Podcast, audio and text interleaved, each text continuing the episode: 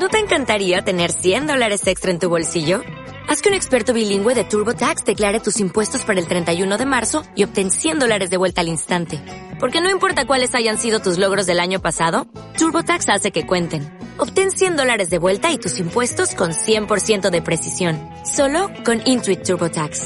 Debes declarar para el 31 de marzo. Crédito solo aplicable al costo de la presentación federal con TurboTax Full Service. Oferta sujeta a cambios o cancelación en cualquier momento.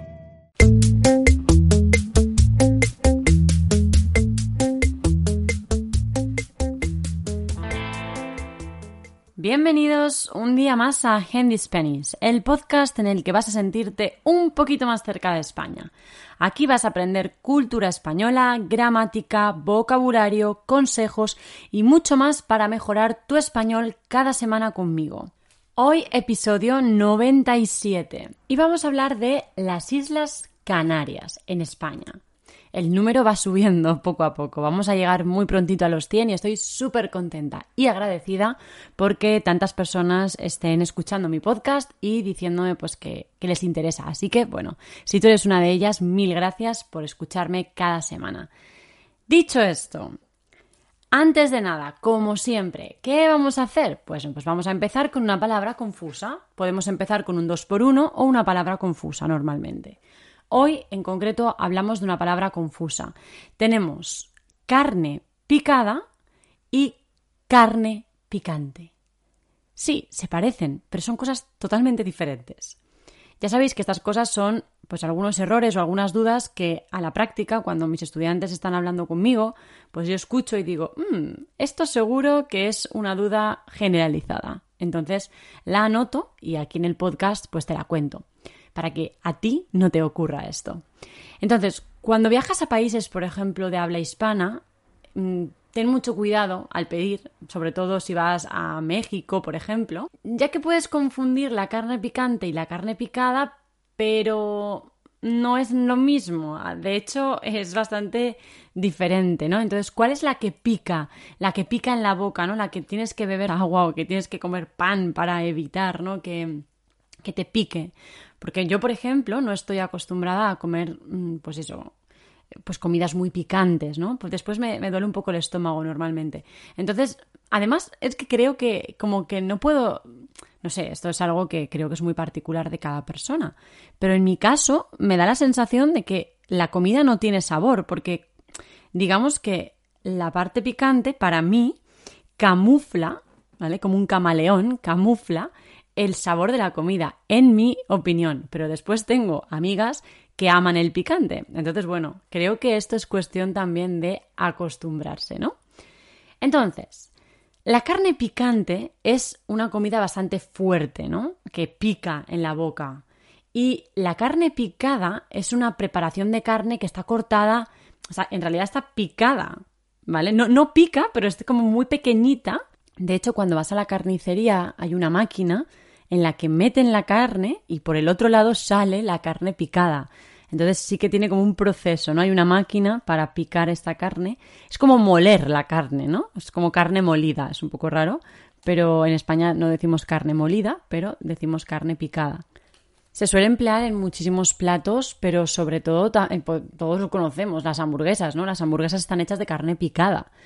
¿Pueden picar? Sí, también puede picar la carne de las hamburguesas, pero la carne es picada. Entonces, cuidado, carne picada es carne como molida y la carne picante es la carne que eh, cuando te la comes te pica la boca, ¿vale? Es como hot en inglés. Y después de hablar de hamburguesas y de carne, yo tengo un hambre que no veas. Fijaos en esta expresión, que no veas. Significa mucho hambre en este caso. ¿Vale? Tengo un dolor de cabeza que no veas, tengo un, mucho dolor de cabeza. Tengo unas ganas de ir de vacaciones a las Islas Canarias que no veas. Tengo muchas ganas de ir a las Islas Canarias de vacaciones. Así que es una forma un poco pues, más natural, quizás, de decir de otra manera mucho, ¿no? Venga, pues seguimos. Como os decía al principio de este podcast, vamos a hablar de, pues bueno, un lugar que en España es bastante conocido por ser, vamos a decir, el paraíso, le llaman aquí, ¿no? ¿Por qué? Pues bueno, durante todo el año el clima es muy bueno. A diferencia del resto de España, en las Islas Canarias, pues el clima suele ser siempre muy bueno. Tienen sol durante prácticamente todo el año y hace calor. Entonces, bueno, pues hay gente que está encantada viviendo en esta zona y hay otras personas que necesitan, eh, pues bueno, eh, el frío, ¿no? De vez en cuando. Me sorprende bastante porque conozco gente de las islas, eh, bueno, Canarias en general, pero bueno, conozco gente de diferentes islas y me cuentan que, que, no tienen ropa de abrigo, o sea, que normalmente en su armario pues no tienen jerseys o chaquetas muy gordas. Bueno, Aquí, aunque parece que en España siempre hace calor y no llueve y tal, hombre, en verano vale, pero en invierno aquí en Valencia al menos sí que hace frío. No tanto frío como en otras zonas, pero sí que es verdad que las casas pues quizás no están tan preparadas como si vas a Suiza, por ejemplo. Entonces dentro de las casas sí que hace frío muchas veces. No siempre, pero muchas veces sí. De hecho, si habéis venido a España, contadme aquí en los comentarios qué opináis de este tema, porque sí que es cierto que igual si estáis en Madrid, que hace más frío y quizás las casas están más preparadas, pero aquí en el este de España, en Valencia, que normalmente el clima es bastante bueno, hay unos meses en invierno que si son fríos puedes pasarlo un poco mal porque las casas no están acondicionadas como estarían en, otros, en otras zonas, ¿no? Como en el norte de España, que pues están acostumbrados a tener frío. Entonces, bueno, pues las casas están preparadas perfectamente para este clima. Entonces, bueno, depende, ¿no? De qué zona estés de España pues me imagino que tu armario tiene cosas diferentes, ¿no? Y esto me llama bastante la atención cuando hablo con, personas de esta zona, que me dicen, no, si, si yo no tengo muchas camisetas de manga larga. Digo, ¿cómo? Un poco raro. Pero bueno, esto es lo que mola, ¿no? Las cosas diferentes son las que molan. Molan, acordaros que es como las que están guays, las que me gustan. En total hay ocho islas. Son bastantes, ¿no?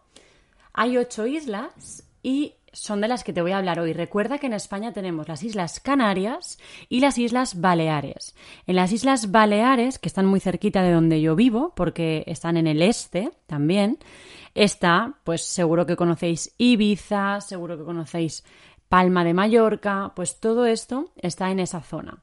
Pero nosotros ahora vamos a hablar de las Islas Canarias, que no están en esa zona, están más cerca de África. ¿De acuerdo? No sé si las tenéis identificadas o no, pero bueno, eh, os he hablado en el podcast alguna vez de, las Islas Canarias, del acento canario, que es súper particular, y de hecho ha venido gente que, tenía ese acento para que pudierais escuchar. Entonces, bueno, os voy a dejar en las notas del episodio, os voy a dejar el enlace por si queréis escuchar los otros podcasts que están relacionados con este tema y que además vais a poder escuchar otras personas que tienen acento pues de esta zona de de España, ¿no? De las Islas Canarias. Bien, primera isla de la que te voy a hablar hoy es Fuerteventura. Las Islas Canarias tienen gran variedad de cosas que hacer, o sea, se puede hacer muchísimas cosas porque hay mm, pues diferentes ofertas, ¿no? Turísticas, gastronómicas, bueno, en fin, hay muchísimas, muchísimos tipos de cosas que se pueden hacer, ¿no? Si te apetece un viaje de desconexión, de relax para descansar, ¿no? Estar en la playa tranquilamente, pues bueno, Fuerteventura es una buena opción, ¿vale? Es la segunda isla más grande del archipiélago. El archipiélago es el conjunto de islas y esta es la segunda isla más grande, así que no es pequeña. Y es un destino, es un destino de vacaciones muy conocido. Muchas personas van allí, sobre todo porque las playas son de arena blanca. Ahora os contaré más tarde por qué digo esto, porque hay otras que no tienen arena blanca. Luego te cuento esto. Pero además hay un clima cálido todo el año, como te decía, hace calor durante todo el año. Esto puede ser bueno o malo, depende de tus gustos. Y bueno, pues ahí es más o menos lo que, lo que se ofrece, ¿no? Pues eso, playa, relax, tranquilidad y también es muy famosa por sus deportes acuáticos. Se pueden hacer deportes acuáticos, en especial se puede hacer surf, windsurf y también esquí acuático. Son los más comunes por allí. Así que este sería, la, este sería el resumen ¿no? de la isla de Fuerteventura. Vamos ahora con Lanzarote y con La Graciosa. Sí, hay una isla que se llama La Graciosa. Es gracioso, ¿no? valga la redundancia. Esto podemos decirlo, lo de valga la redundancia, cuando decimos dos palabras que son muy similares o repetimos una palabra pero a propósito. Es decir, lo estoy diciendo porque quiero, no porque no sé decir otra cosa. Esto lo decimos mucho porque en español no nos gusta repetir. Es como que cuando repites algo eh, es como que no tienes demasiado vocabulario, ¿no? Entonces lo que hacemos en estos casos es decir, eh, que sé que estoy repitiendo, pero estoy repitiendo porque quiero, no porque no tengo otra palabra que decir o no tengo otra palabra que conozco, ¿no? Entonces, por ejemplo, yo digo, la isla graciosa, es muy gracioso, ¿no? Tener una isla que se llama graciosa. Valga la redundancia, porque graciosa y gracioso son muy similares. También podría haber dicho es muy divertido tener una isla que se llama graciosa, pero lo que yo quería hacer era el juego de palabras, ¿no? Sé que esto es un poco complicado, pero bueno, en realidad no es tanto. Simplemente cuando repitas una palabra a propósito, siendo consciente de ello, puedes decir valga la redundancia. Valga la redundancia. ¿Vale? Bien, entonces, estas dos islas que te comentaba, Lanzarote y La Graciosa, son del mismo estilo, la verdad. Son destinos también para relajarse. Sin embargo, Lanzarote tiene algo distinto, ya que pues llama la atención eh, de esta isla la diversidad de sus paisajes. Tiene paisajes muy diversos, tiene erupciones volcánicas, que esto es también curioso y al mismo tiempo para mí me parece eh, que es lo que diferencia estas islas de, especialmente de las Islas Baleares, ¿no? Que tiene esa peculiaridad, es algo que es muy de esta zona y a mí esto me encanta. Entonces, debido a estas erupciones volcánicas que han habido en el pasado, pues el aspecto que tiene la isla, la forma, el paisaje, pues está muy determinado por esto, ¿no? O sea, debido a estas erupciones volcánicas podemos ver un paisaje muy diferente al resto de España, o sea, tiene un aspecto espectacular. Y en esta podemos encontrar tanto cráteres, decimos cráteres, como lagos de lava, hay playas de arena dorada, aguas transparentes también. De hecho, la isla fue declarada Reserva de la Biosfera. Uno de los sitios más visitados es el Parque Nacional del Timanfaya. No sé si lo habéis escuchado alguna vez, si no, escribir en Google Timanfaya. Si no sabes cómo se escribe, sabes que tienes las notas de este episodio en hendispenish.com barra podcast. Te voy a dejar aquí el enlace donde estáis escuchándolo. Pero si estás escuchando este podcast en Spotify, por ejemplo, puedes escribir en Google Handy Spanish Podcast y vas a poder ver todos mis podcasts y buscas este, que es el último en este momento, que es el número 97. Si estás escuchándolo en otro momento, pues simplemente busca el número 97 y ahí vais a tener toda la información escrita por si queréis buscar, pues bueno, más cositas al respecto. Entonces, como te decía, el Parque Nacional del Timanfaya es uno de los más visitados. Son paisajes volcánicos es uno de los sitios, como te digo, más visitados y te lo recomiendo porque llama bastante la atención. Después tenemos otra isla que es La Palma. La Palma es conocida también como la isla bonita, ¿vale? ¿Por qué será? Imaginados, ¿no? Es un destino ideal para las personas a las que les gustan los paisajes, la naturaleza en estado puro, pues bueno, esta isla es, es una buena recomendación. Hay muchas rutas para hacer senderismo, puedes caminar muchísimo en estas islas y ver cosas espectaculares, los paisajes al mismo tiempo que vas caminando. A mí personalmente me encanta hacer eso, ¿no? Perderte por ahí y ver cosas, pues bueno, que no estás acostumbrada, ¿no? A ver. Y por supuesto la, la recomiendo. Se caracteriza por sus increíbles paisajes también, como te decía antes, y sus imponentes volcanes, porque también recordad que es una isla volcánica y tiene unos bosques, unas playas. Además, el cielo también se llena de estrellas y también es muy característico esto. Hablan mucho del, cielo de, estas islas cuando hay estrellas que se ve precioso. Así que bueno, esto también es algo que vale la pena ver. Después tenemos dos islas que también he juntado porque son islas también del mismo estilo, y es La Gomera y la Isla del Hierro. La Gomera y la Isla del Hierro son islas del mismo estilo, como te comento, y son islas con paisajes verdes, rocosos, playas de arena negra. Esto es súper, súper característico de esta zona y es muy raro. Al menos para mí, la primera vez que las vi fue un poco shock. Es como, mm, Así que bueno, no sé si has visto alguna vez una playa así, una playa con arena negra. Déjamelo en los comentarios, me gustaría saber qué playa has visto de arena negra. Y sin duda lo más curioso de La Gomera, porque La Gomera la verdad es que es una isla que a mí me parece súper especial, no solo por sus paisajes, que también, sino porque atención a lo que os voy a contar a continuación. No sé si sabes lo que es silbar. Bien, esto es silbar, ¿vale? Lo que haces, el sonido que haces con los labios, ¿no? Cuando los juntas y pues, pues la fricción del aire, ¿no? Al expulsarlo, pues el sonido que se produce. Bueno, pues esto es silbar. ¿Y qué tiene que ver esto de silbar con la isla de La Gomera? ¿no? Esto, ¿qué, qué, qué pasa aquí, no? Bueno, cuando a mí me contaron esto, yo no me lo creía. En La Gomera tienen un lenguaje a través de silbidos. Se comunican con silbidos. ¿Es, ¿O no es flipante esto? De hecho, una de las chicas que conozco que vive en La Gomera me dejó flipando cuando me lo contó, porque yo no me lo creía al principio, pero luego me lo contó y, y, me hizo un ejemplo y yo flipé. De hecho, os voy a dejar también un vídeo en el que podéis ver esto.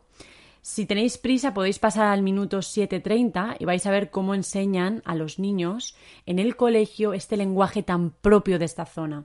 Os voy a dejar el enlace de este vídeo en las notas de este episodio, como te digo, en handyspanish.com, en el apartado de podcast vas a tener todas las notas de este episodio para poder leer la más o menos, no es una transcripción literal, pero sí que son las ideas principales que te pueden ayudar muchísimo a la comprensión y además pues estos enlaces a los que hago referencia durante el podcast pues los vas a encontrar allí también, ¿vale?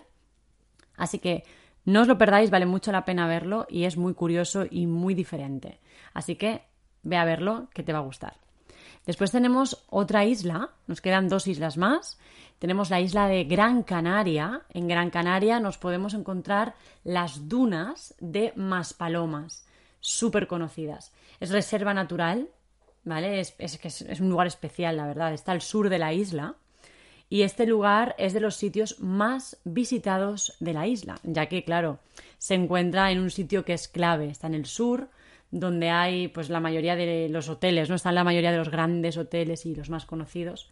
Después tenemos Tenerife. Esta es la última isla de la que te voy a hablar y es la más grande del archipiélago. Como te he dicho antes, archipiélago es el conjunto de islas. Es conocida mayormente por tener el pico más alto de España, que es, adivina, ¿sabes cómo se llama? El Teide. No sé si lo habías pensado, pero es el Teide. Es un lugar muy turístico en todas las épocas del año ya que en invierno suele estar nevado y es precioso verlo, y en verano tiene unas vistas increíbles. Os puedo decir que para mí esta fue una experiencia genial, porque pude ver, yo fui en verano en este caso, y pude ver desde el pico de este volcán, porque es un volcán, que mide 3.700 y pico metros de altura, 3.700 y pico, no sé exactamente, entonces digo y pico, ¿vale? Y muchos, no sé. Entonces, pues eso, 3.700 y pico metros, que es bastante alto, como podrás ver. Al menos para España. Ya sabéis que España no tiene picos súper, súper altos como puedan tener otras partes del mundo, ¿no? Pues no sé, si hablamos de, de países que tienen más eh, montañas y tal, pues quizás es distinto, pero en España este es el punto más alto del país.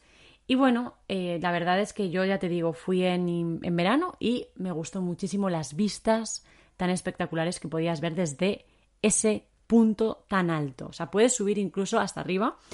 Eh, bueno, necesitas, esto es importante saberlo, necesitas como una autorización antes de subir, porque muchas personas esto no lo saben, van directamente y solo pueden subir hasta un punto, no hasta arriba del todo. Así que si quieres subir hasta, hasta arriba del todo y vas a visitar Tenerife, infórmate bien porque necesitas una autorización primero antes de ir.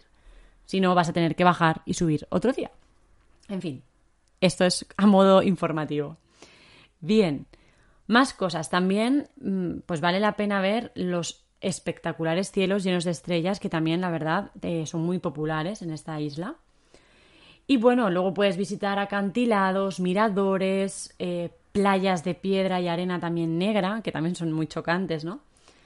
Y, bueno, eh, también te puedes relajar, es una, es una isla bastante, pues bueno, tiene bastantes hoteles, bastante turismo, quizás es menos relajante que otras de las que te he hablado, pero bueno, también, también es guay. Y por último, pero no menos importante, Tenerife también es conocida por sus carnavales. También te recomiendo escribir Carnavales Tenerife en Google y vas a poder ver los trajes tan espectaculares que llevan las personas en, esa festividad, ¿no? Yo no he estado nunca en los carnavales, pero por supuesto los conozco porque he escuchado hablar cada año de, este tema cuando, cuando es la época, pues en la televisión, etcétera, y la verdad es que debe ser bastante impactante verlo en directo. Así que bueno, no sé si has estado alguna vez en algunos carnavales, cuéntamelo por aquí, no sé si en Río de Janeiro, si en Venecia, cuéntame porque me gustaría saber qué, qué cuál fue tu experiencia, básicamente. Y dime también, ¿qué isla te ha convencido más? ¿Cuál es la que más te ha llamado la atención y la que más te ha gustado? O al menos si has visitado alguna, dímelo, quiero saberlo. Así que espero por aquí tus comentarios, que sabéis que me encanta leeros. Te quiero recordar que si quieres unirte a un grupo maravilloso de estudiantes de español y tener contacto conmigo cada día, ya sabes que te puedes suscribir al club Handy Spanish, donde vas a tener clases de gramática, clases de conversación y un grupo privado para hablar con todos tus compañeros y conmigo en español cada día. Te dejo aquí el enlace por si también quieres echarle un vistazo, por si te interesa y nos escuchamos como siempre la semana que viene. Hasta aquí el programa de hoy. Muchísimas gracias por todo, por vuestras valoraciones de 5 estrellas en Apple Podcast, por vuestros me gusta y comentarios en iVoox y por seguirme en Spotify. Mil gracias y hasta la próxima semana. Chao.